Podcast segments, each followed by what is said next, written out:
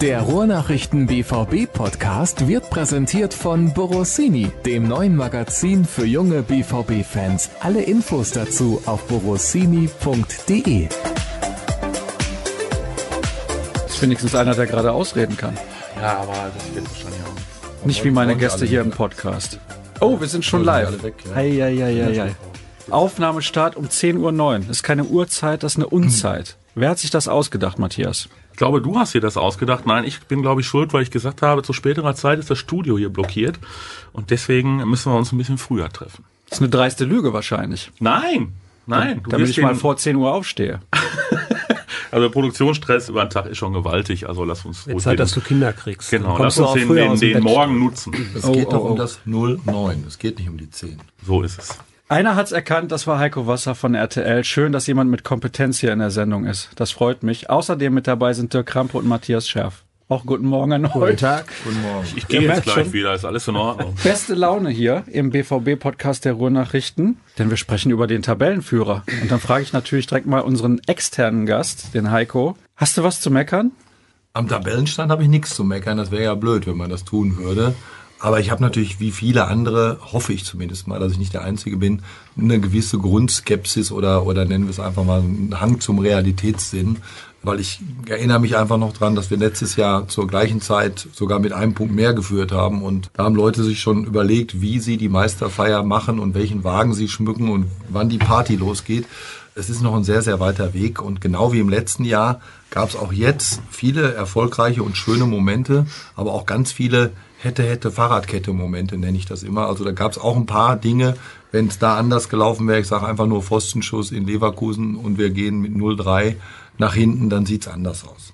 Dem stimme ich grundsätzlich zu, aber ich finde, dass die Mentalität in der Truppe, glaube ich, in diesem Jahr auf jeden Fall eine andere ist. Also da ist äh, eine sehr gallige junge Truppe auf dem Feld, die unbedingt noch eine Menge, Menge lernen muss. So nach den ersten zwei, drei Spieltagen haben wir uns ja schon Sorgen gemacht, ob da überhaupt Tore zustande kommen. Mittlerweile schießen sie die Dinger am Fließband, aber grundsätzlich ist es natürlich so, also das, was ja lange schon so begrüßt worden ist, dass sie defensiv stabiler sind, ist ja jetzt nicht unbedingt im Augsburg-Spiel offenkundig geworden. Ganz im Gegenteil, da musste man ja vorne dann doch immer noch wieder mehr, mehr schießen, als man hinten reingekriegt hat. Aber ich finde, die Truppe ist auf einem sehr guten Weg. Die Bayern sind nervös. Wir müssen noch nicht überschwänglich sein, aber vielleicht wird es doch spannender als im vergangenen Jahr. Soll ich da auch noch was zu sagen? Ja, bitte. Nach so viel Kompetenz. Ja, wir haben das ja schon öfter thematisiert. Also wir haben, ich habe das letztens so formuliert, aus dem Topf mit Glück auch schon einiges rausgeschöpft. Das muss man tatsächlich so sagen. Heiko hat es ja angesprochen. Ja, Leverkusen 0-3, ich glaube, wird schwer dann zurückzukommen. Und man hat ja auch gegen Leipzig zum Beispiel, als Birki super reagiert hat, mehrere Male. Da hätte es ja auch, bevor es dann in die andere Richtung geht, auch schon nach hinten losgehen können. Also das wissen, glaube ich, aber auch alle. Und das finde ich sehr wohltuend in diesem Jahr, dass alle auch sagen, hm, ja, das ist jetzt in Ordnung.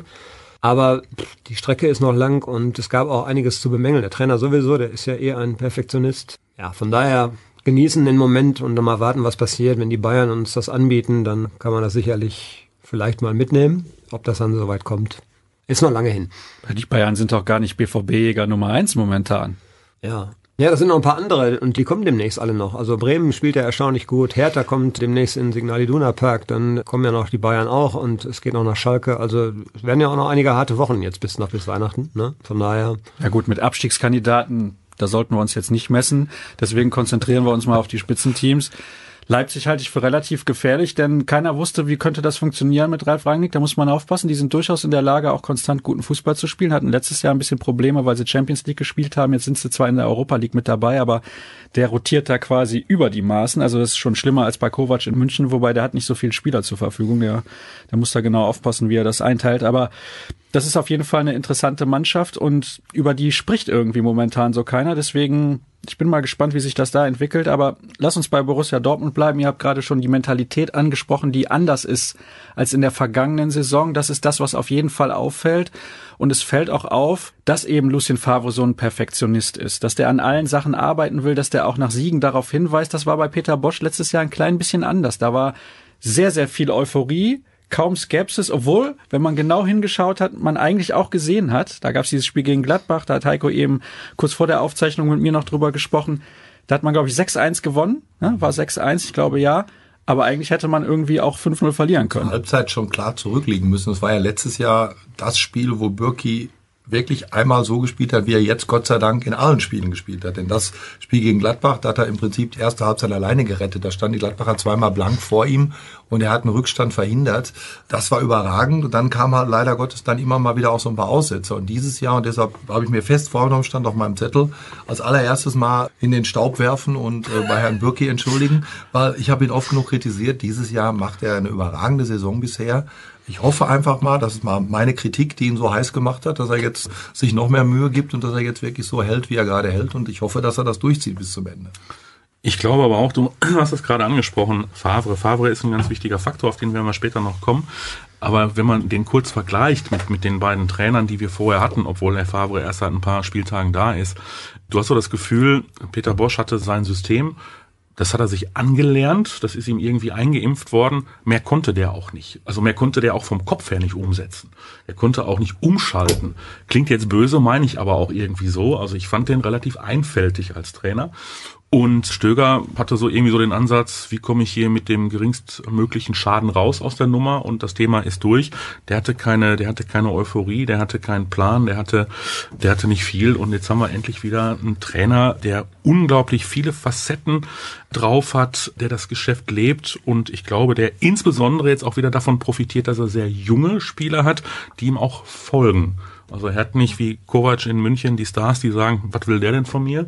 Sondern er hat eine Truppe, die er formen kann.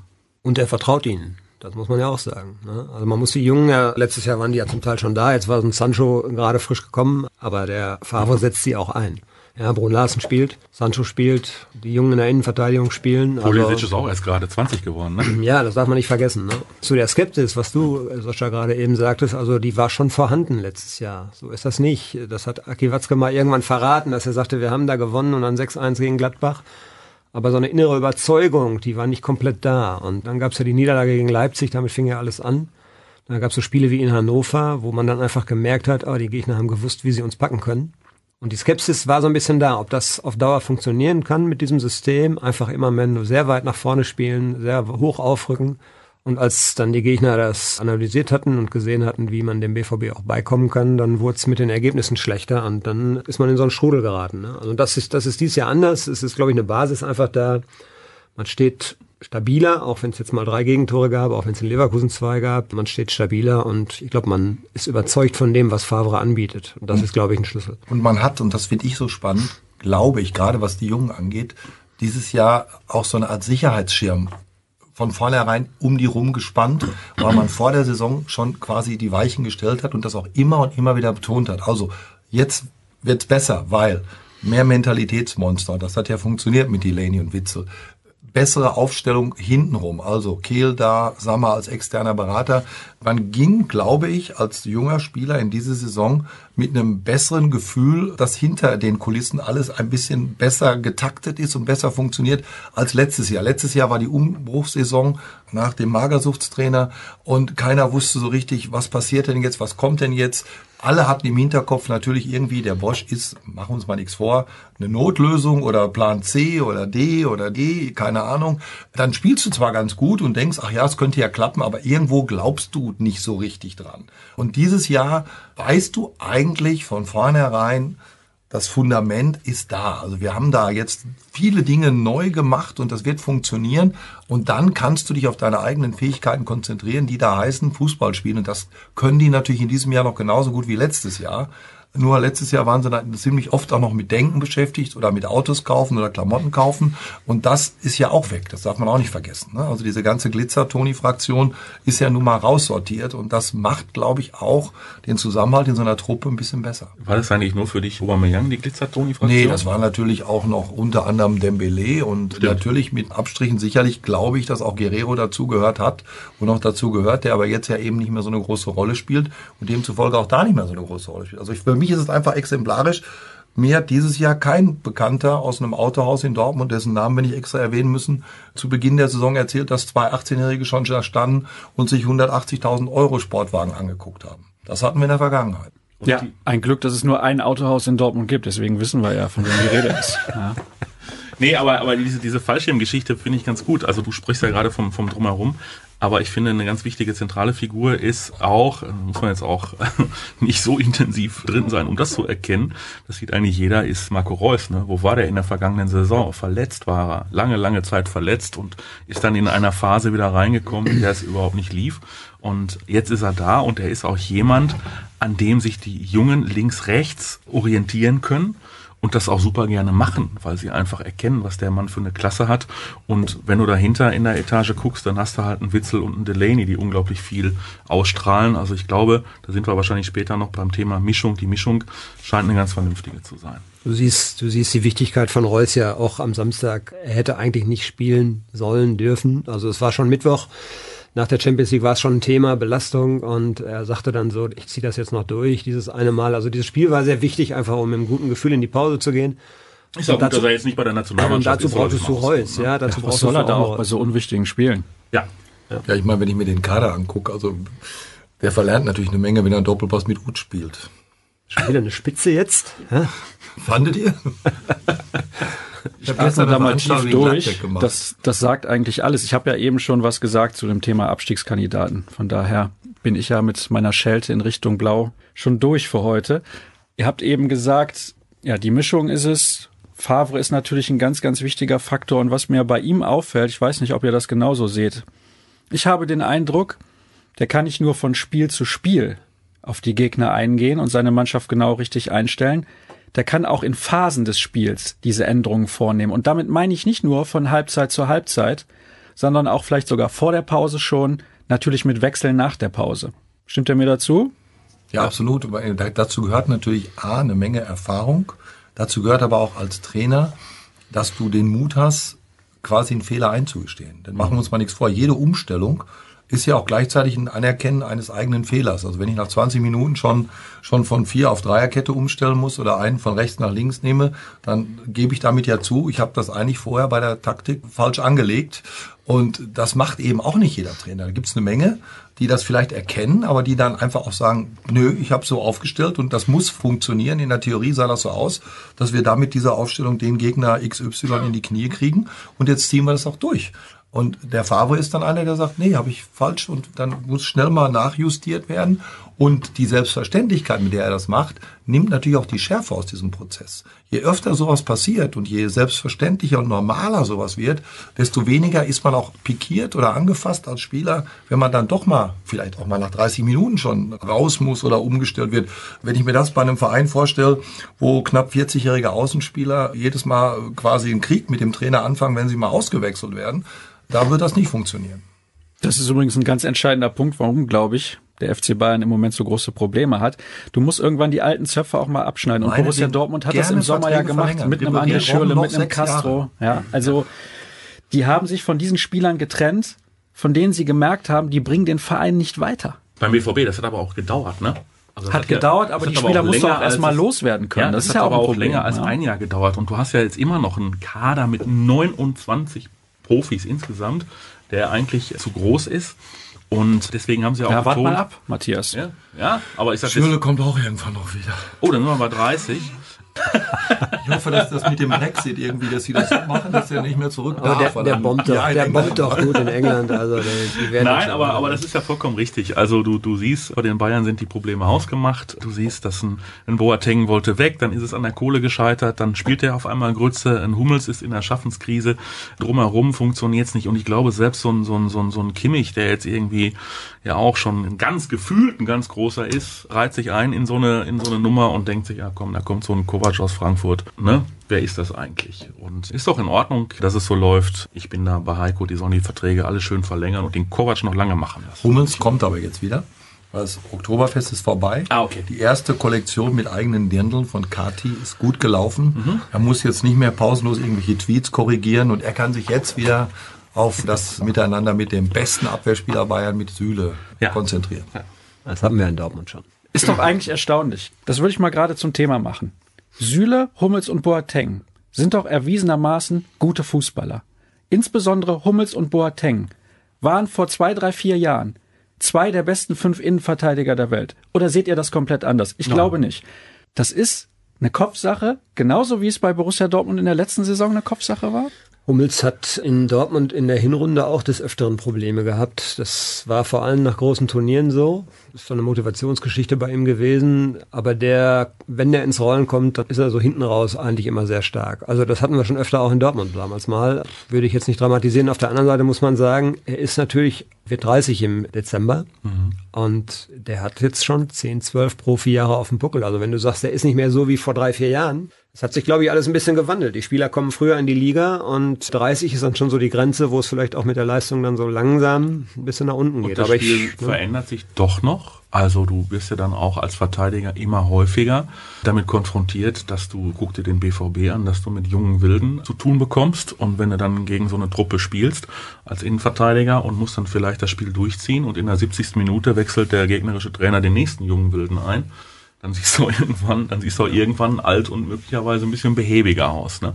Also das mag auch ein Punkt sein. Ja, und bei Mats darfst du eins auch nicht vergessen, der steht und fällt auch ein bisschen mit Boateng. Als der rübergegangen ist zum München, was uns ja allen nicht wirklich gefallen hat, war man sich ja einig, dass der da eigentlich noch besser sein müsste, weil er eben die Spieleröffnung und dieses Risikoreiche nach vorne und diese langen Pässe eigentlich in München gefahrloser machen kann, weil Ja. das Backup durch Boateng, der ja schnell ist, viel besser gewährleistet ist. Und das hat am Anfang ja auch wunderbar funktioniert. Jetzt ist aber Boateng auch in der Krise und kann das eben nicht mehr für Hummels mitlösen oder gibt ihm eben nicht mehr diese Sicherheit und schon wackelt eben auch ein Hummels. Also schön, dass der FC Bayern solche Probleme hat. Nicht, weil ich unbedingt möchte, dass mal jemand anders deutscher Meister wird, sondern ich glaube, dass das der Bundesliga sehr, sehr gut tut. Denn ich bin ganz ehrlich, vor der Saison habe ich gedacht, ja, ich gucke natürlich die Spiele von Borussia Dortmund, aber die anderen, die muss ich mir nicht unbedingt geben.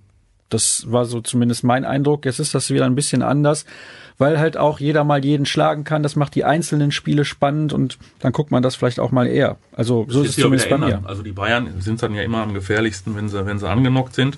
Wenn's Ja, aber der Uli, der ist ja auch kurz vor der Rente. Ja, ist aber, wenn es für diese Saison nicht mehr reicht, dann werden sie sich den Schlachtplan wieder bereitlegen, wen sie wo vom Hof holen müssen, um die Gegner wieder zu schwächen. Also ob sie einen Pulisic attackieren oder wen sie auch immer attackieren, wobei der will wahrscheinlich lieber nach England gehen. Aber das ist ja so die, die übliche Masche. Also insofern müssen wir uns natürlich über den Moment freuen, dass es so spannend ist, weil es kommen wahrscheinlich auch leider wieder triste andere Zeiten. Triste. Warum? Ja. Andere vielleicht, Triste glaube ich jetzt erstmal nicht so dran. Also ich denke schon. Ja, du da- musst halt überlegen, wie definierst du Trist? Also wenn wir jetzt natürlich davon ausgehen, Tabellenführer und natürlich träumen viele von der Meisterschaft. Ob das realistisch ist und ob das bis in den Mai durchzuziehen ist, die andere Sache. Ist man auf der anderen Seite vielleicht mit einer Nummer weniger zufrieden und freut sich, wenn wir wirklich bis zuletzt oben mitspielen und das ist ja auch, wir haben gerade über Reus kurz mal gesprochen, auch das ist ja eine Definitionsfrage. Alle sagen immer nur, Reus muss Titel gewinnen oder will Titel gewinnen, definiert sich selbst daran, dass er eigentlich bei allen großen Turnieren verletzt war. Im Pokalfinale, wo er endlich mal den Pokal hätte hochhalten können, zur Halbzeit ausgewechselt.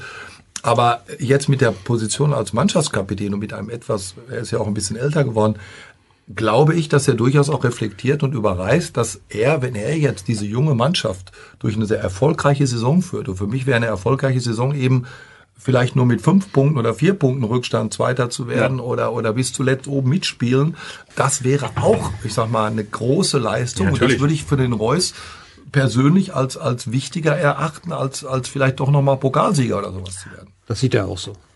Also er hat das mal irgendwann angedeutet, dass immer diese Jagd nach Titeln, da würde er immer drauf angesprochen und man müsste da sehr realistisch sein. Ich glaube, das sieht er tatsächlich so und die Rolle, ich finde, er macht sie sensationell. Hatte ich auch ehrlich gesagt ein bisschen Bedenken vorher. Aber wie er das ausfüllt, ich glaube, er hält nicht so die großen Reden, aber er geht eben als Vorbild auch auf dem Platz voran und er zieht die anderen mit. Das muss man ganz klar sagen. Und das ist schon eine Leistung. Also die Aussage bis jetzt für der, der Saison für mich war in Leverkusen. Wir hatten ein schlechtes Aufwärmen. Ja. Das 7-0 hat uns nicht gut getan. Also sowas zu sagen als Kapitän, Hut ab, richtig erkannt. Das war ja nicht notwendig, das eigentlich zu sagen. Das war ja mehr oder weniger was Internes. Aber damit zeigt er ja, dass er will und dass er weiß, was er zu tun hat und dass er das auch gut macht.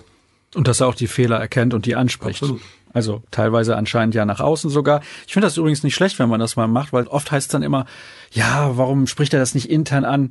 Ja, mein Gott, warum soll er es nicht auch mal nach außen offen ansprechen? Ich, ich finde das sehr erfrischend sogar und das, das würde ich mir viel häufiger wünschen. Wir haben ja sehr viele Hörerfragen bekommen und die erste möchte ich gleich mal direkt mit einbinden. Wo seht ihr denn noch Baustellen oder Verbesserungspotenzial im Spiel des BVB? In der Defensive auf jeden Fall. Insofern, dass jetzt ist so ein, so ein, so ein Don Axel Sagadou reingerutscht in die Elf, kassierte überschwänglich Lob dafür, dass er eigentlich nicht wiederzuerkennen ist im Vergleich äh, zu seinem doch sehr statischen und unglücklichen Spiel in der vergangenen Saison. Das, das stimmt, aber für mich spielen sie hinten noch ein bisschen zu, zu risikobelastet. Also sie versuchen ja auch hinten alles spielerisch zu lösen und manchmal äh, fehlt mir da so die Konsequenz, den Ball dann doch einfach mal. Ich hake ein. Ja, Ich glaube, das ist die starke Vorgabe von Lucien Favre. Ja, natürlich ist es das. Aber auch er, du hast ja gerade gesagt, oder ist ja auch gerade schon diskutiert worden, Heiko hat ja auch gesagt, er ist ja auch in einer Situation, dass er auch dann auch mal seine, seine Fehler korrigiert. Ich glaube, die jungen Spieler setzen das um, was der, was der Trainer von ihnen will, aber setzen es vielleicht zu intensiv da schon, schon noch um und müssen einfach in bestimmten Situationen so einen Ball geschmacklos klären, um solche Gefahrsituationen gar nicht erst heraufzubeschwören. Also da kann in der Abstimmung bestimmt noch eine Menge getan werden, aber da sind wir erst am Anfang. Ich finde die Außenbahn defensiv bleibt ein Thema. Ja. Hakimi könnte richtig durchstarten, aber da hat man leider nicht einen Daumen drauf. Der könnte dann auch in zwei Jahren sehr schnell wieder weg sein. Piszczek wird dann seine Karriere beenden. Also rechts bleibt ein Thema, links bleibt ohnehin ein Thema, weil Diallo hat jetzt dort gespielt, nachdem er ja in Mainz das ein paar Mal ganz gut gemacht hat, aber da hat er mir nicht so gut gefallen, muss ich sagen. Von daher auch linke Außenbahn. Marcel Schmelzer ist auch 30. Auch da muss man irgendwie was im Auge haben und da ist man sicherlich auch auf der Suche und ja, was man auch, denke ich, auf jeden Fall noch braucht, ist einen zweiten richtig guten Stürmer. Ja, auf jeden Fall. Aber Nochmal ganz kurz, Schmelzer hat mir in den ersten Wochen Ja, war super. gut gefallen. Also muss man ganz klar sagen, Ja.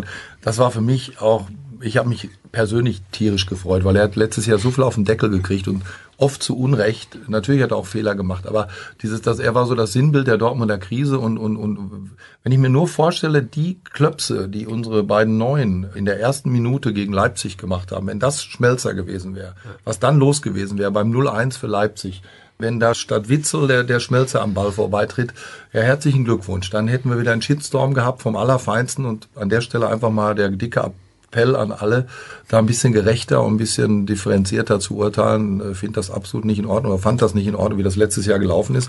Jetzt habe ich mich riesig gefreut und hätte mich eigentlich auch gefreut, wenn er weiterspielt. Auf der anderen Seite, das ist wieder die nächste Problematik.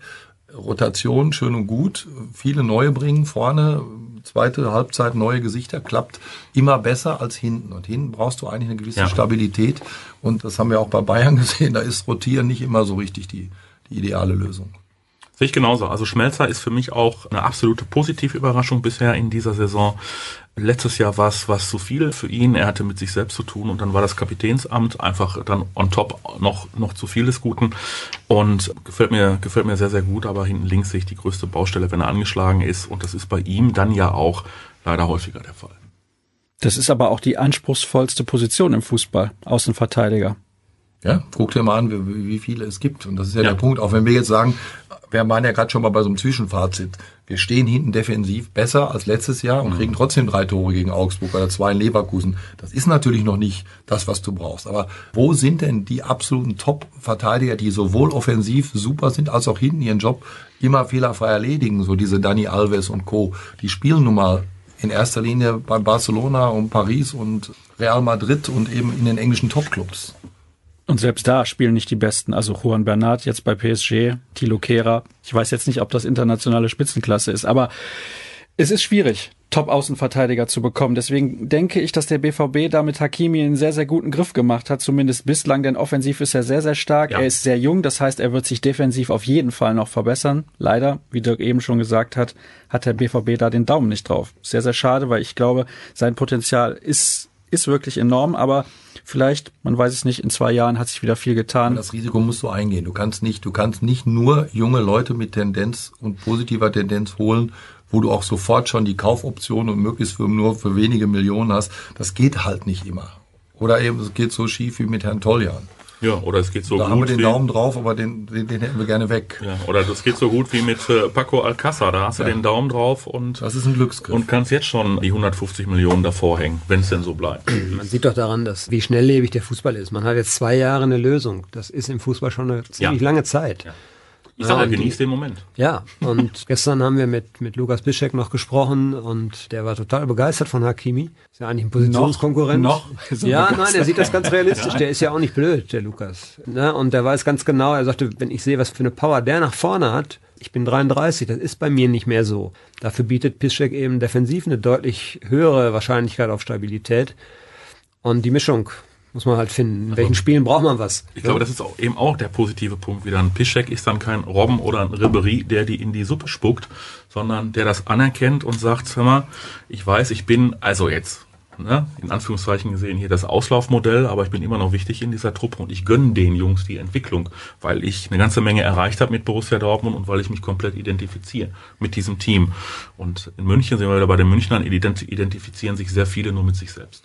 Und das ist ja trotzdem auch ganz wichtig für die Zukunft, weil wir gerade von der Momentaufnahme sprechen, auch wenn wir sagen, wir haben so einen Hakimi nur für zwei Jahre.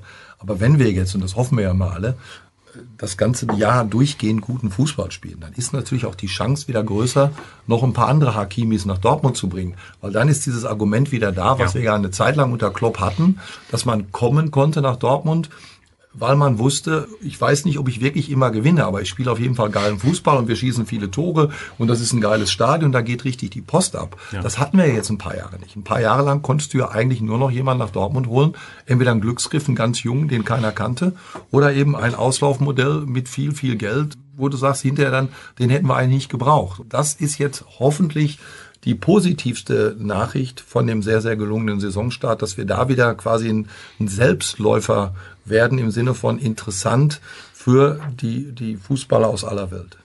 Nun sind ja erst ein paar Spieltage absolviert. Gibt es trotzdem Positionen, wo ihr denkt, der BVB sollte sich im Winter bereits da verstärken? Ja, der hat ja gerade völlig richtig gesagt, wir brauchen noch einen richtigen Stürmer. Also wenn Alcacer sich verletzt, wen hingst du da wieder? Ne? Also mhm. Das wird auch angegangen, das Thema. Da bin ich mir sehr ja, sicher. Natürlich. Auch auf der Abgabeseite wird sich da ja einiges tun. Also so ein Isaac ist ja nun komplett außen vor. Also so Einige andere auch noch und da wird im Winter noch was passieren. Und wenn einer auf dem Markt ist, wird man das im Winter schon sehen, glaube ich. Dann kommt wieder dieses Modest-Gerücht. Ja.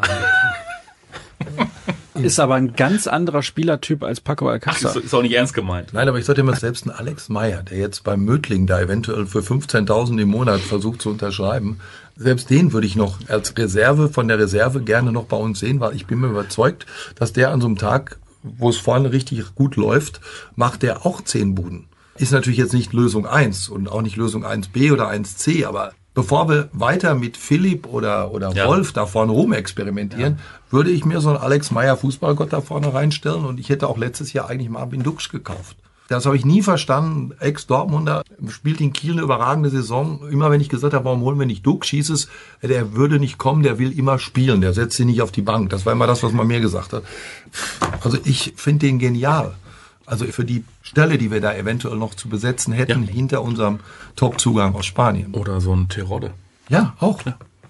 Oh, wie alt ist Dux? Das oh. Thema stellt sich ja wirklich, wie alt ist er und würde er sich damit zufrieden geben, ja. einfach dann nur alle, alle sechs, sieben Spiele mal einmal ein paar Minuten. Es gibt ja so klassische Spieler, die sind für die zweite Liga zu gut und für die erste zu schlecht. Terodde, Sascha Rösler früher fällt mir ein. Ja, das sind so Spieler, wo du immer gedacht hast, ja, in der zweiten Liga dominieren die total, da machen die, was sie wollen. Aber in der ersten Liga funktioniert's halt leider nicht. Ja, Könnte Dux vielleicht nicht auch so ein Fall sein? Ich glaube, das ist ein Erstligaspieler. Also das hat man auch bei Ginczek zum Beispiel gesehen. Die waren halt zu früh hier, aber haben dann eine große Konkurrenz gehabt. Aber man hat gesehen, wenn die einen Umweg gehen, dann können die sich zu guten Bundesligaspielern entwickeln. Also bei, bei den meisten, wo die Geschichte, die du gerade ansprichst, passiert ist, ist es ja so gewesen, dass die aus einer guten Zweitligasaison, aus einem ambitionierten Verein, leider Gottes in einem schlechten Bundesligaverein gelandet sind. Und dann ist es natürlich richtig schwer. Und wenn du vorher gewohnt bist bei Holstein Kiel, die haben ja, die haben ja in den letzten Jahren viele Tore geschossen, viel nach vorne gespielt und du bist gewohnt, sieben oder acht Chancen im Spiel zu haben. Wenn du dann aber jetzt plötzlich bei einem Aufsteiger wie Düsseldorf landest, der froh ist, wenn er dreimal in die gegnerische Hälfte kommt, ja. dann ist es schwer, den Standard zu halten. Und das meine ich. Wenn aber ein, ein guter Zweitligaspieler mit, mit vielen Toren in guten Vereinen nach oben geht, der auch offensiv spielt und der viele Chancen kreiert, dann wird er weiter Tore machen. Ich glaube auch, dass, dass diese Mannschaft von Borussia Dortmund prädestiniert dafür ist, dass es ein, ein guter Stürmer in der Box sehr leicht hat, auf eine ordentliche Quote zu kommen. Ja, also du musst dir die Dinger nicht selbst unbedingt erspielen, sondern du musst gut im Abschluss sein und da fallen einem eine Menge Namen ein. Ja, bitte, kommen Sie. Herr. Ja, haben wir ja gerade schon. Also, Ach so. Ja, also ich denke, da ist man eben in dieser, in dieser Kategorie. Also die würden auch in Dortmund funktionieren. Ja, und dann ist es ja auch wieder ein Trainerthema. Ne? Und wenn du dann einen Trainer hast, der dir vertraut und der dir vielleicht noch in deiner Entwicklung noch den entscheidenden Schub mitgeben kannst. Und ich glaube, das ist ja auch das, was Favre auszeichnet, dass er eben Spieler entwickeln kann, dass er Spieler an ihr Maximum heranführen kann. Dann kann man sich auch mit solchen Dingen beschäftigen. Vielleicht ist das auch so ein Gedankengang des BVB, dass man eben keinen Fertigen braucht. Gut, der, der Isaac ist zu grün und wird wahrscheinlich nie der Fertige, aber dass man eben auch jemanden mit Potenzial holen kann, so 23, 24, den man da sukzessive aufbauen kann. Bei den Hörerfragen ist oft die Abwehr das Thema, fällt mir auf. Ist denn diese Kritik, ja, ja, ist die Kritik denn in dem Maße gerechtfertigt oder liegt das dann nicht dann auch an der Spielweise der gesamten Mannschaft, die schon sehr offensiv ausgerichtet ist? Kritik an der Abwehr war ja bei uns gar nicht so exorbitant groß vorhanden, oder? Also ich finde, die Entwicklung ist eigentlich positiv. Man hat innen zwei ganz junge, da, da muss man natürlich auch mal damit rechnen, dass sie irgendwann mal äh, vielleicht so eine kleine Delle haben. Das hatten wir bei Subotic Schummels damals auch. Und ansonsten Außenverteidiger stehen einigermaßen. Schmelzer spielt eine gute Saison, rechts sind wir ganz gut aufgestellt. Also. Aber jetzt denk noch mal ans letzte Jahr.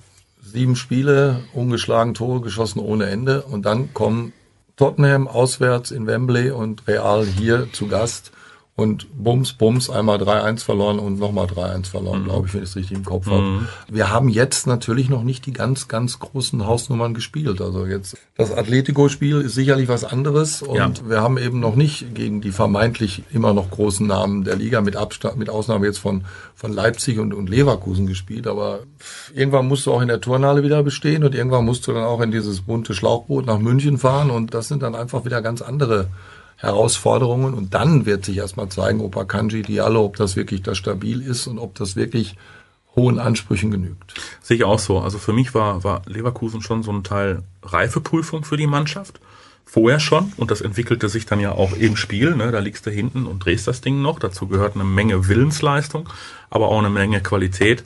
Ich finde, dass Akanji auch immer mal wieder einen Bock drin. Das hat man auch bei der WM zum Beispiel gesehen. Ne? Da hat er dann auch einen Superbock zum Beispiel geschossen. Aber er ist einer, der sich mit seiner, mit seiner Ruhe, mit seiner Präsenz, mit seiner Intelligenz unglaublich entwickelt. Der ein echter Anführer da hinten sein kann und der mir unglaublich gut gefällt. Der, der tut der Stabilität gut in dieser Mannschaft.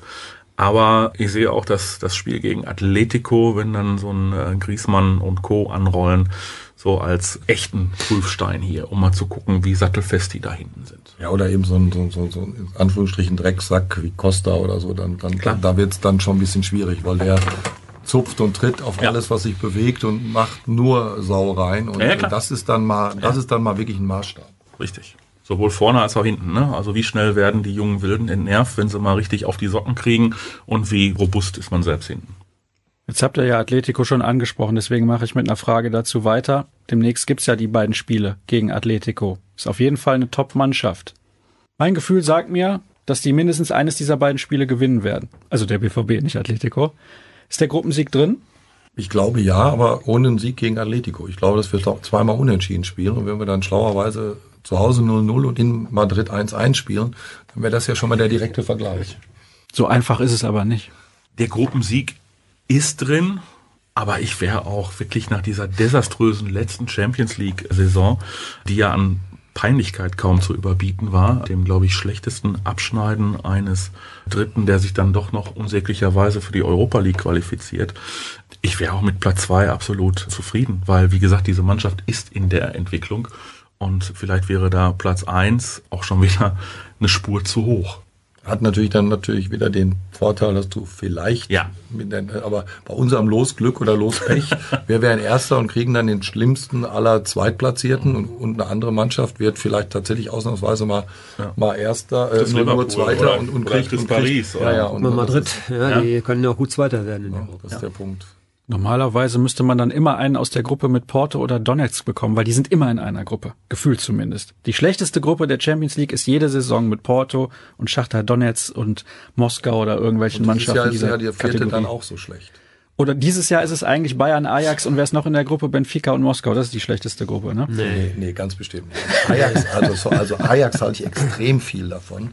Und die habe ich jetzt ein paar Mal gesehen, auch wenn ich im Ausland halt immer mal wieder alles Mögliche gucke und dann mal durchschalte und witzigerweise dann in Singapur auch mal holländischen Fußball gesehen habe. Also Ajax, da sind zwei, drei dabei, die würde ich mir bei uns auch gut vorstellen können. Das haben wir letztes Jahr schon mal versucht, da den, den Kollegen von hinten da rauszukaufen. Die machen einen Riesenspaß. Ich glaube, Mathis de Licht heißt er, ja? Innenverteidiger Der- mit der 18 Kapitän von Jahre Ajax geworden. entfernt von Borussia Dortmund. Leider wahrscheinlich. Ja, ja, ja. Schönes Wortspiel. An dieser Stelle müssen wir eigentlich abbrechen. 10.46 Uhr, ist also erreicht. beängstigende Frühform. Nur, ja, es ist nur, nur das Problem, der Tag ist ja noch lang. Ne? Wenn, das, wenn die Kurve dann das früh nach unten geht, wieder ist auch schlecht.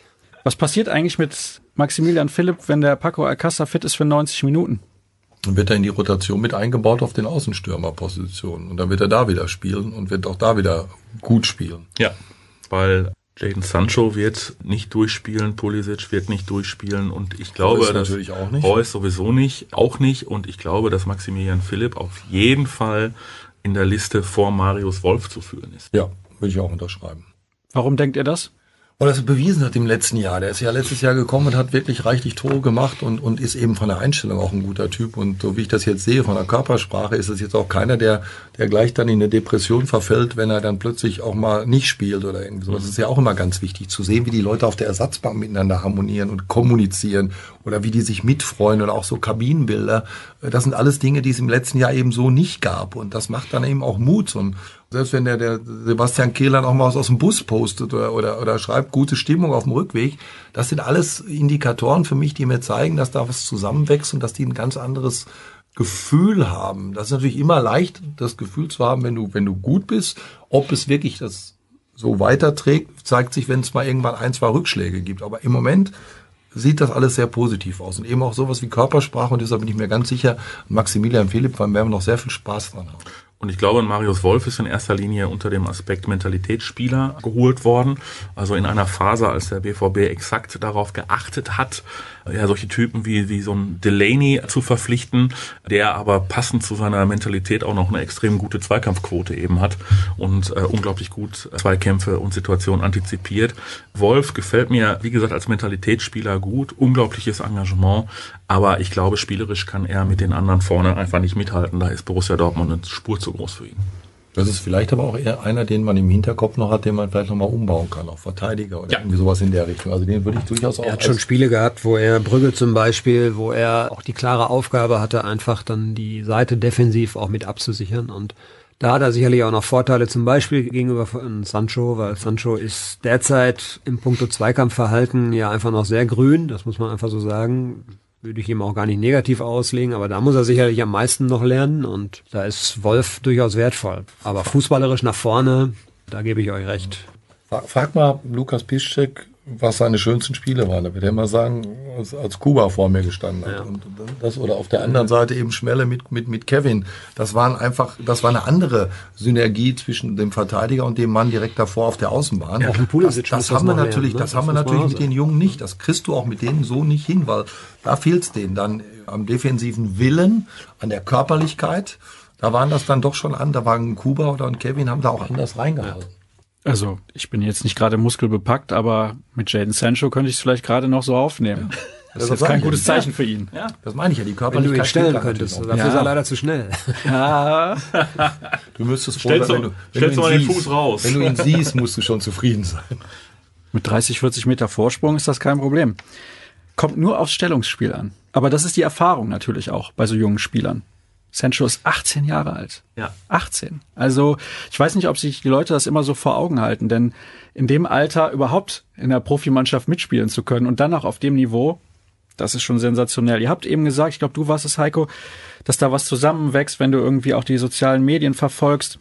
Jetzt kommen ja oft die Vergleiche zur Vorsaison. Ich möchte das mehr vergleichen mit der Zeit, als damals auch Hummels und Subotic zum BVB gekommen sind mit Jürgen Klopp zusammen. Die waren auch alle ungefähr gleich alt. Die waren dann privat miteinander befreundet. Dann war das wie so eine Bande.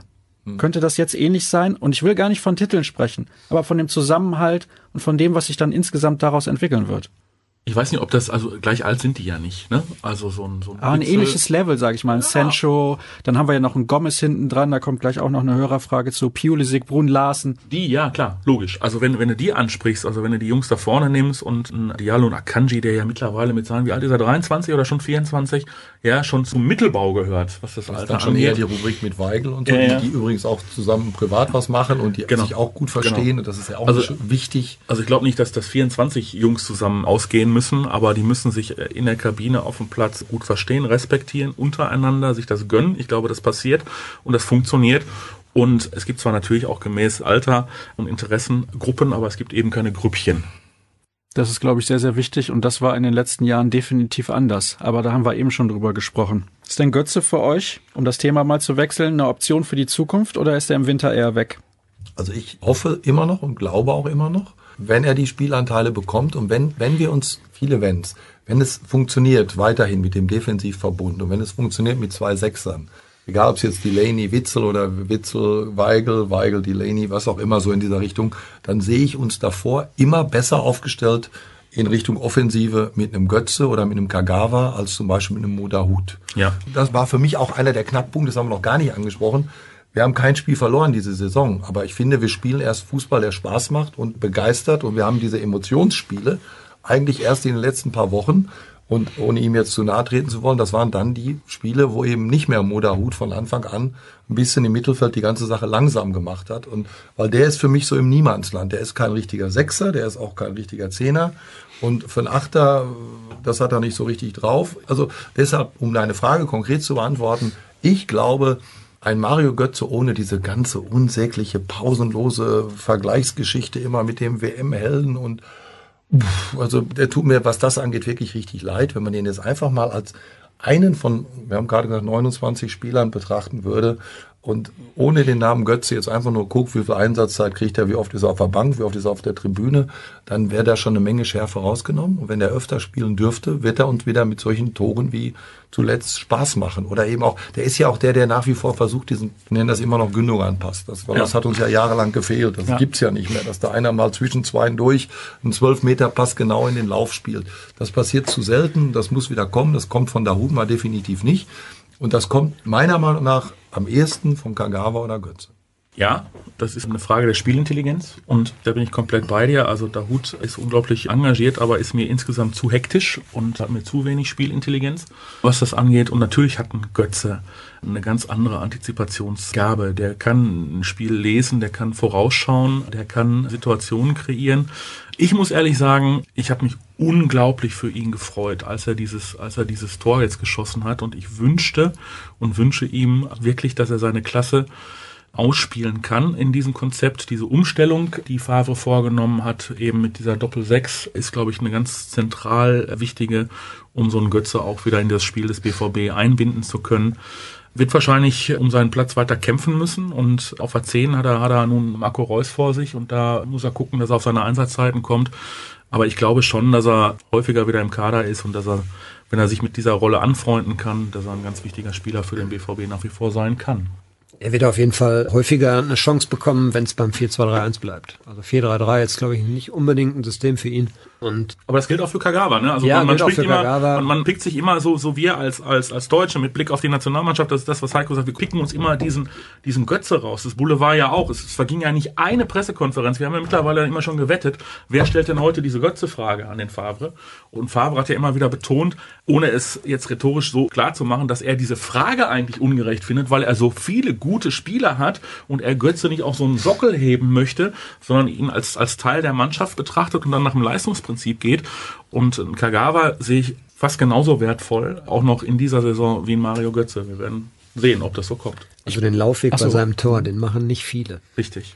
Und jetzt hat er auch, Gott sei Dank, hat er in Brügge auch zwei von gehabt. Da kam der Ball aber nicht. Und jetzt hat er einen Spieler gehabt in Hakimi, der gesehen hat, da muss der Ball hin. Also ich bin ja immer noch ein Götze-Fan und habe das ja auch schon oft genug gesagt. Ich habe mich sehr gefreut und ich hoffe eigentlich, dass es für ihn so weitergeht. Also, dass er jetzt auch mal ein bisschen Kopf frei kriegt und das jetzt da ein bisschen drauf aufbauen kann jetzt. Und auch da muss er die Entwicklung dann sehen. Wenn das jetzt ein paar Mal, auch wieder Theorie, ne? aber wenn das jetzt ein paar Mal passiert, wenn er jetzt ein, zwei von diesen Toren mehr macht, dann ist natürlich auch jede andere Abwehr auch gleich wieder ein bisschen anders ja, eingestellt. Klar. Dann so eine, oh, jetzt auf den Götze, da musst du jetzt dann doch wieder ein bisschen mehr Angst vor haben. Da musst du schon ja. wieder ein bisschen gucken. Und selbst wenn ja. er da das Tor nicht macht, dann reißt er aber vielleicht die Lücke für den anderen.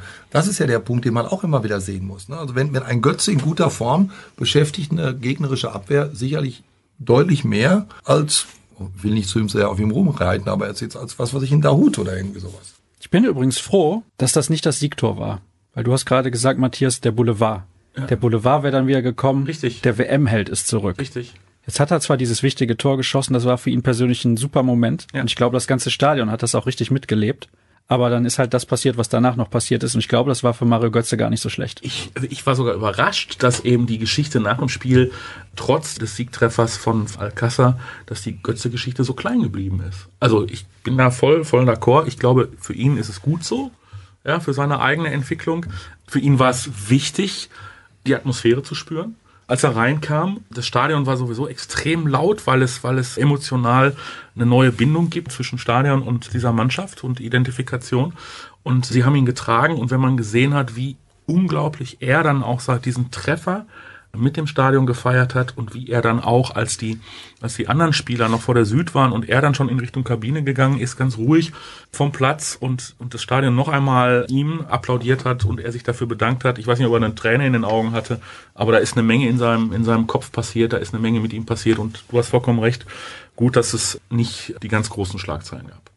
Was ist eigentlich los mit Julian Weigel? Das möchte gerne ein Hörer wissen, denn der ist relativ blass, auch im Vergleich zu den letzten Jahren. Na gut, die letzte Saison können wir jetzt mal ausklammern, aber die klammern wir mal bei der ganzen Mannschaft aus. Delaney funktioniert richtig gut neben Witzel, weil die sich sehr gut auch ergänzen. Warum klappt das da mit Julian Weigel noch nicht so richtig?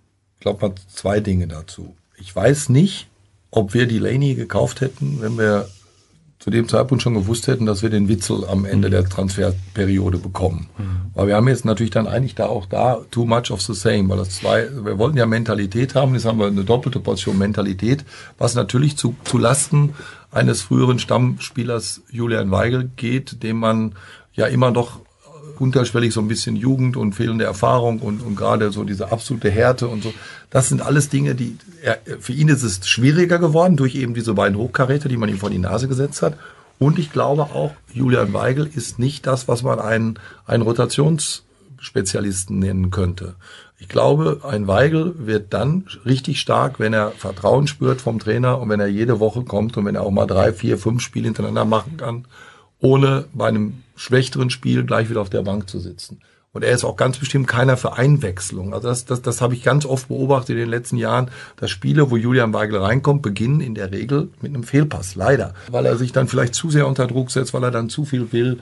Wenn du dann aber gewohnt bist oder wenn du noch im Hinterkopf hast, ich hatte da diese geniale Saison unter Tuchel, wo ich jedes Spiel gemacht habe und wo ich die Passmaschine, das Passmonster und was nicht alles im Endeffekt könnte der Boulevard jetzt mit Weigel ähnliche Geschichten machen wie mit Götze. Immer wieder nachfragen, was ist mit ihm, was ist mit ihm, was ist mit ihm. Das ist eine ganz schwierige Situation. Aber ich glaube, gegen Monaco ist er eingewechselt worden. Ne? Delaney raus. Delaney blass geblieben in diesem Spiel.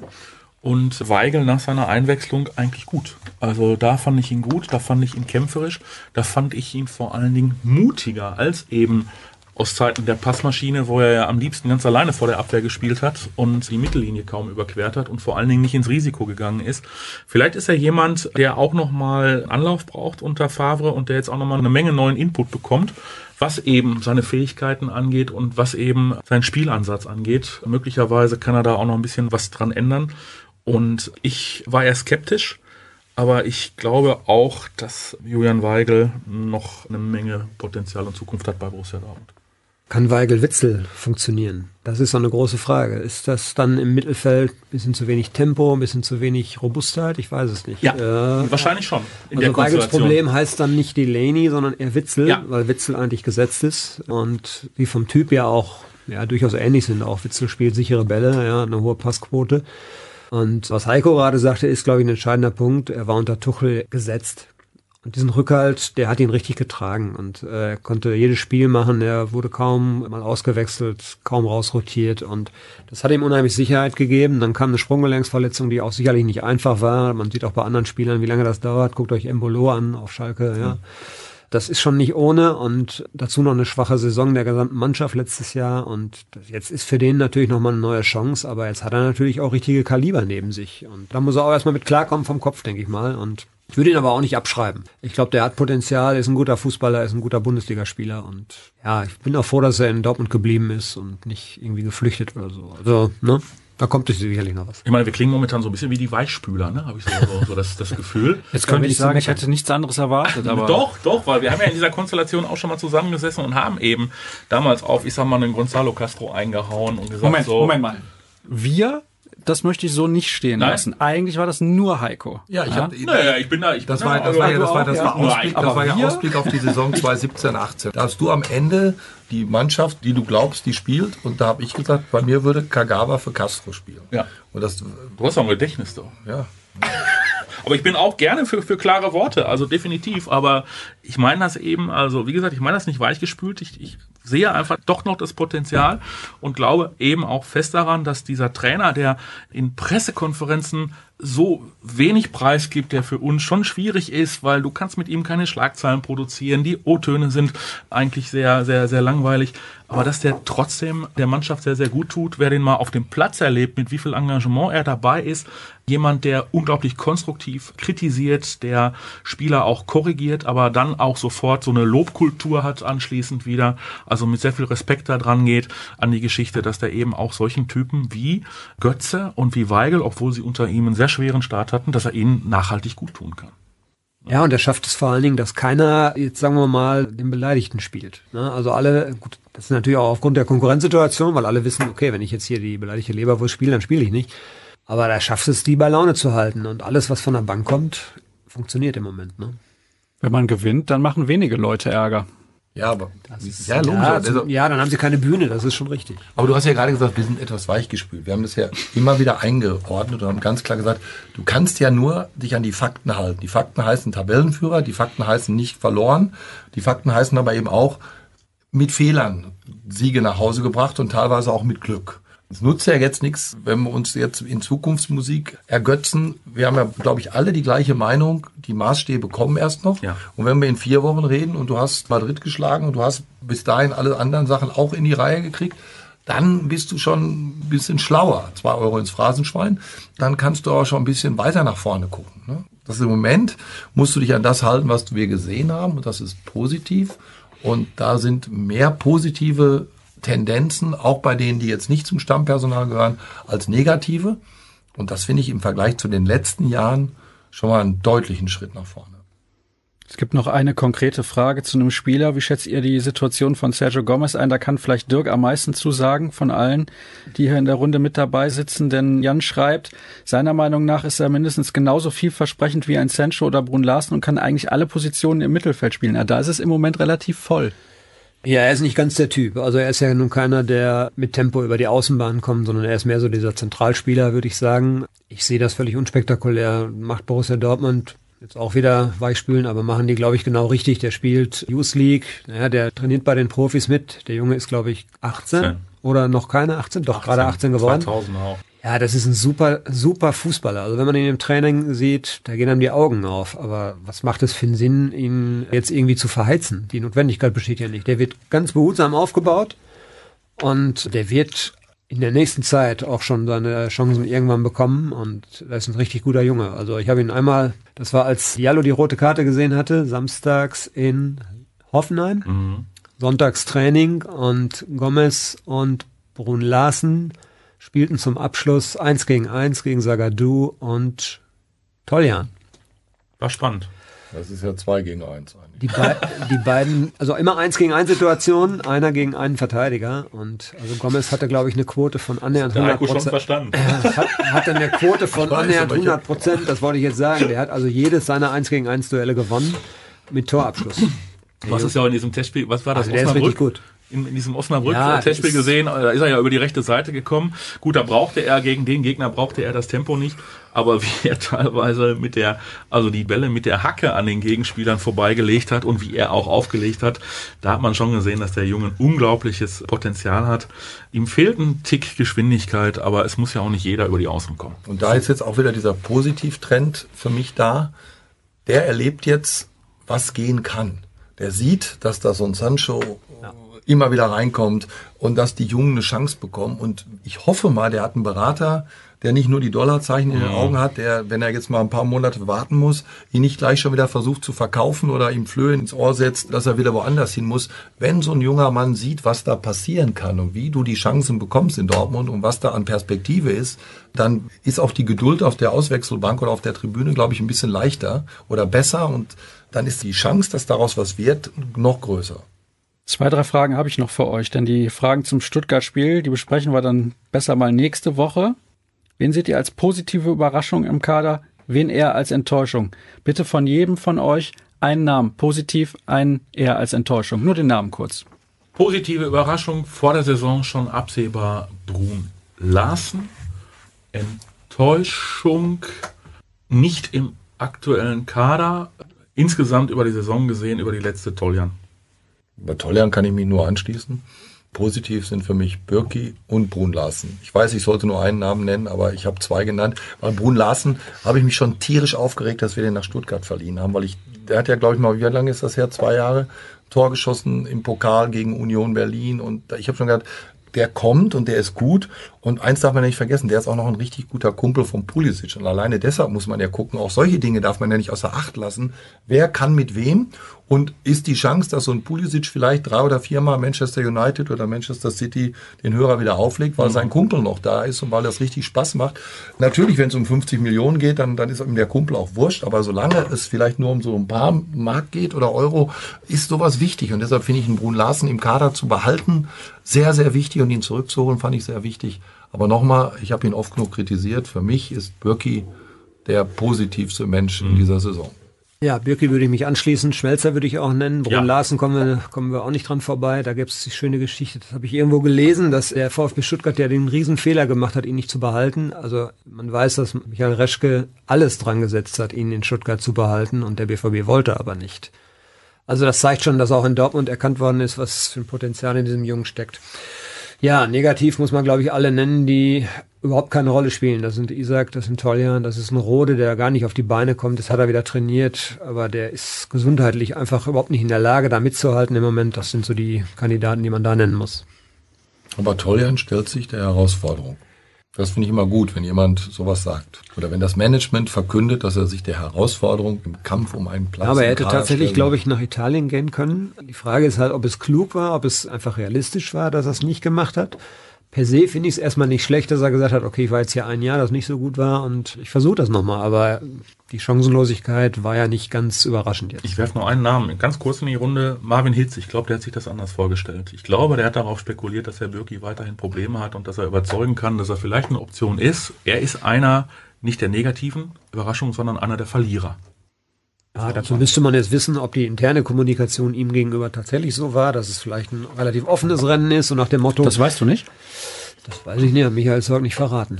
Ah. Aber hat man ihm jetzt gesagt, ja, warte mal ab, wenn Roman vielleicht ein paar Böcke schießt, dann kriegst du deine Chance, oder ob man ihm ganz klar zu verstehen gegeben hat, das ist nur für die Bank. Das ist die große Frage. Wir spielen dies Jahr nicht in Nicosia, das ist das Gute. Ist aber ganz nett, da zu spielen, wenn es kalt wird. Es gibt eine Frage explizit an Heiko. Grüße an Heiko. Wie macht er das, wenn er unterwegs ist? Kommt ja öfter vor, um den BVB zu schauen oder hören. Das ist in der Tat echt schwierig und dieses Jahr ist der Kalender oder beziehungsweise der Bundesligaspielplan überhaupt nicht mein Freund, weil es läuft total gegen mich. Ich war wirklich nur einmal im Stadion gegen Nürnberg weil ich ansonsten immer weg war. Also Saisonauftakt, wenn wir da wenigstens noch abends gespielt hätten oder so, dann hätte ich das vielleicht noch geschafft. Aber ich, ich bin ja schon aus Belgien mal nach dem Qualifying nach Hause gefahren, um das erste Spiel zu sehen und dann wieder nach Belgien zurück. Das hat diesmal nicht geklappt. Es wird aber Gott sei Dank in vielen Ländern mittlerweile mehr Bundesliga übertragen. Ich habe zum Beispiel das Frankfurt-Spiel in Singapur geguckt, irgendwie nachts um halb eins oder sowas. Ich habe ein Schweinegeld ausgegeben auf dem Flug jetzt nach Japan, weil ich On-Air WLAN gekauft habe über irgendein so merkwürdiges, obskures Portal, wo ich wahrscheinlich kirgisische Roaming-Gebühren bezahlen muss und kasachische, weil ich eben wissen wollte, wie es gegen, gegen Monaco steht. Das war genau an dem Mittwoch, als ich geflogen bin. Ach so, nicht mal Livestream, du wolltest nur den Ticker gucken. Ja, ich musste zumindest oh. irgendwie das Ergebnis kriegen. Ansonsten gibt's natürlich Gott sei Dank, jetzt mittlerweile im europäischen Ausland funktioniert Sky Go ja tatsächlich auch bei einer funktionierenden WLAN-Verbindung ganz legal und dann gibt's natürlich auch noch die ja, die Frage ist, ob SkyGo funktioniert. Ja, dann gibt's aber natürlich auch noch die eine oder andere Möglichkeit über über irgendwelche VPN-Tunnel und so irgendwas zu schauen oder über irgendwelche Streaming-Dienste. Also ich habe nach wie vor kann ich das meiste gucken. Mann, Mann, Mann. Radio912.de, der Livestream funktioniert überall. Eben, ja, der Livestream. Aber, aber äh, wenn ich zum Beispiel Ach, der Fernsehradio. die Reportagen, wenn ich im Ausland bin, ich höre ich, ich hör ihn in der Formel 1, ich bin irgendwo nachts wach und habe Schalter 91.2 an über WLAN. Also Radio höre ich. Aber Bundesliga ist ja dann das nächste Problem. Ne? Ja, wir sind ja dabei. Dürfte nicht. Das ist ja die nächste Schwierigkeit. Ja, mittlerweile dürfen wir auch wieder die Bundesliga übers WLAN. Verbreiten. Aber es ist schon schön, wenn du nachts um drei Uhr im Hotel Bundesliga guckst und Dortmund gewinnt und du brüllst die Nachbarzimmer wach. Das wird immer wieder schön, wenn du dann gerade so richtig einmal losgeschrien hast und dann haut einer an die Tür. Ist das kann meistens Kai Ebel, der dann Nein, rüberkommt der- und der- Ärger der, macht? Nee, nee, nee, nee. Der ist ja, der ist ja auch Fußballfan. Der guckt ja dann eher Gladbach. Im Moment geht's uns beiden überragend. Wir haben jetzt ein Foto getwittert. Borussen vereinigt genießen den Blick auf die Tabelle. Sehr schön. War doch sehr schön. Jetzt kommen wir zum Ende. Da gibt's noch eine Frage. Hat Sammer seine alte Liebe zum BVB neu entdeckt? Du, du merkst, es ist erstmal jetzt ein bisschen, ein bisschen ruhig. Ich glaube, Sammer ist, man kann ihn sehen, wie man will, aber Sammer ist ein Liebhaber des Fußballs. Ja, so. Und ich glaube, das ist ganz wichtig. Und er lässt sich begeistern für Projekte. Und ich habe mich vorgestern noch mit einem alten Weggefährten unterhalten von Matthias Sammer mit Martin Kreh, die ja zusammen äh, Oh. 97 die Champions League gewonnen haben. Und Martin Kreh sagt, wenn du neben Matthias Sammer auf der Tribüne sitzt, dann siehst du auch als ehemaliger Bundesliga-Profi nur 30 Prozent von dem, was er da sieht und was er da erkennt. Und ich glaube, er ist einfach jemand, der sich unglaublich akribisch mit dem Fußball beschäftigt und der natürlich seine Verbundenheit zum BVB nie verloren hat, obwohl er in München den Job seines anderen Arbeitgebers gemacht hat. Und ich glaube schon, dass der diesem Verein gut tun kann.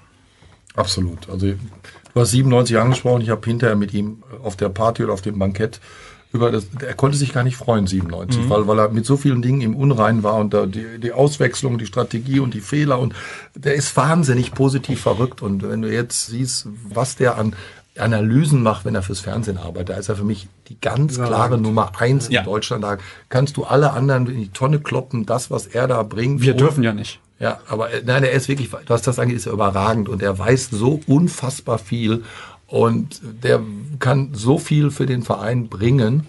Und du hast es völlig richtig gesagt, die Liebe ist noch da, aber eben auch dieses Projekt, ne, dieses Ja, ja, yippie, yippie, yay, ich will Borussia zum Meister machen und das könnte funktionieren. Oder ich will mithelfen, Borussia zum Meister zu machen, weil er ist ja nur einer von vielen. Dann jetzt die letzte Frage für die heutige Ausgabe.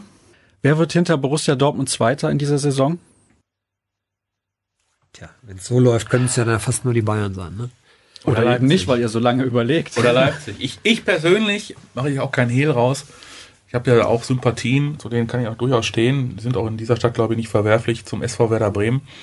Aber nein, die werden es die werden's nicht durchhalten. Die Hertha wird es auch nicht durchhalten da oben. Definitiv nicht. Aber Leipzig, Gladbach machen mir eine Menge Spaß, was, was so den Ansatz angeht. Ob es für Position 2 reicht, weiß ich nicht. Ich glaube eher, Bayern, Dortmund duellieren sich um Platz 1 und 2 und alles andere kommt dahinter. Also von den Farben her klappt es dieses Jahr bei der Formel 1 nicht mit einer roten Feier. In der Bundesliga brauche ich erst recht keine rote Feier. Aber in der englischen Premier League fände ich es geil. Und deshalb wäre mein Mai perfekt, wenn Dortmund und Liverpool Meister wären. Ich habe ja schon gesagt, also ich glaube, das wird ein Duell mit Bayern geben und das liegt, muss man glaube ich ehrlicherweise sagen, allein an Bayern, wie es ausgeht. Wenn die Bayern es nicht auf die Kette kriegen, sich zu fangen, wovon ich erstmal nicht ausgehe, dann wird Dortmund vielleicht auch da sein. Ich hoffe, dass sie dass sie es durchhalten. Aber ja, wir haben jetzt gerade sieben Spieltage, glaube ich, hinter uns. Muss man mal abwarten. Alle anderen sehe ich nicht auf dem Konstanzniveau, also nicht in der Lage, konstant dieses Niveau abzurufen, um da ernsthaft mitzuspielen. Bei Twitter findet ihr die Kollegen unter Heiko Wasser und Dirk Krampe, mich unter Sascha Staat. Matthias Scherf hat's nicht so Nee. mit diesem Internet. Nee. Das ist nicht seins. Man kann ihm Briefe schreiben. Wird sich, auch, nicht, wird sich auch nicht durchsetzen. Silberstraße 21. Genau. Postleitzahl noch? Nein, alles gut. So machen wir das. Wer also Matthias Scherf kontaktieren möchte, der kann das gerne tun. Auf dem altmodischen Weg. At rnbvb gibt's natürlich auch noch ruhrnachrichten.de. Danke, dass ihr mit dabei gewesen seid. Nächste Woche schauen wir dann voraus auf das Spiel gegen Stuttgart. Macht's gut. Tschüss.